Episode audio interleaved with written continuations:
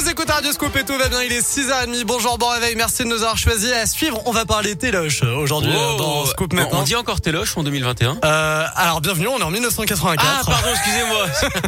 Voilà, j'ai un pins parlant. Jean-Pierre Foucault. À Et, deux, à euh, Exactement. Et je suis en très grande forme. J'espère en tout cas que vous allez bien, Grégory Delsol. Parce que Parfaitement. Vous incrustez comme ça, euh, sans dire bonjour, sans dire au revoir. Bonjour Vincent, bonjour allez bien à tous, ça va et vous? Vous avez passé une belle nuit? Oui, très bien. Vous êtes heureux de me voir Mais vous vous non. terriblement On dirait mon ex, dis donc, aussi crédible. Dans un instant, la météo, mais d'abord l'actu avec Grégory Delsol. Bonjour Greg. Bonjour Vincent, bonjour à tous. Et à la une, comment désengorger l'ouest lyonnais et réduire l'usage de la voiture Le transport par câble entre Lyon et Francheville est-il la meilleure solution? C'est à ces questions que la concertation publique devra répondre. Elle vient de démarrer, doit durer jusqu'au 15 février. Tout le monde peut y participer, donner son avis ou simplement prendre connaissance du projet, des différents tracés et des alternatives possibles. Mais certains riverains n'ont pas attendu hein, le début de la concertation pour montrer leur opposition au projet.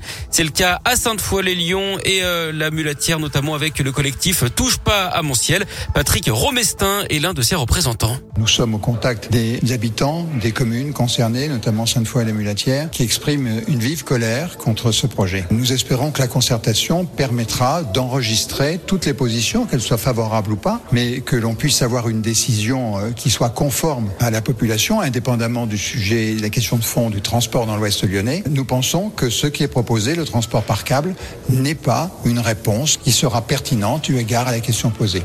Monique Cosson, habitante de Sainte-Foy-les-Lyons, a elle créé Libre comme l'air, un collectif cette fois en faveur du transport par câble.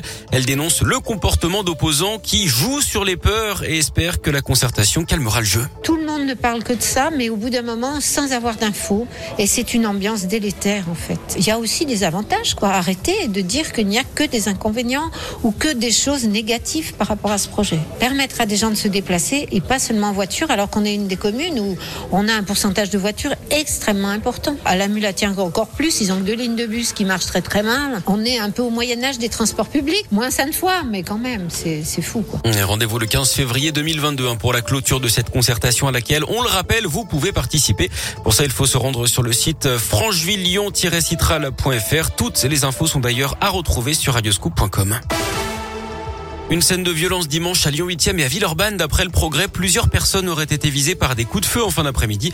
L'une des victimes aurait été embarquée de force dans un véhicule avant de s'échapper. Elle aurait à nouveau été visée par des tirs alors qu'elle tentait de fuir dans la rue. Cet homme a ensuite disparu ainsi que les tireurs présumés. Une enquête a été ouverte. Les avocats mobilisés aujourd'hui à Lyon et dans toute la France, ils veulent marquer leur opposition à un projet de loi dit de confiance dans l'institution judiciaire, projet qui porterait atteinte au secret professionnel de l'avocat.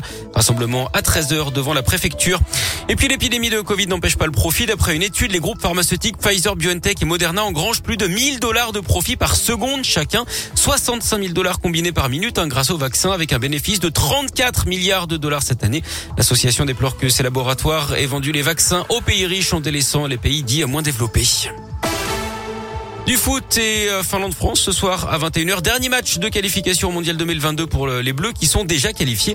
À note également la Suisse hein, qui s'est qualifiée hier soir. L'Italie elle devra passer par les barrages. Et puis en basket, l'Asvel reçoit le Real Madrid à 20h en Euroleague ce soir avec les retours de Hurtel et de Yabou Sele, les Villeurbanais qui sont quatrième ex aequo.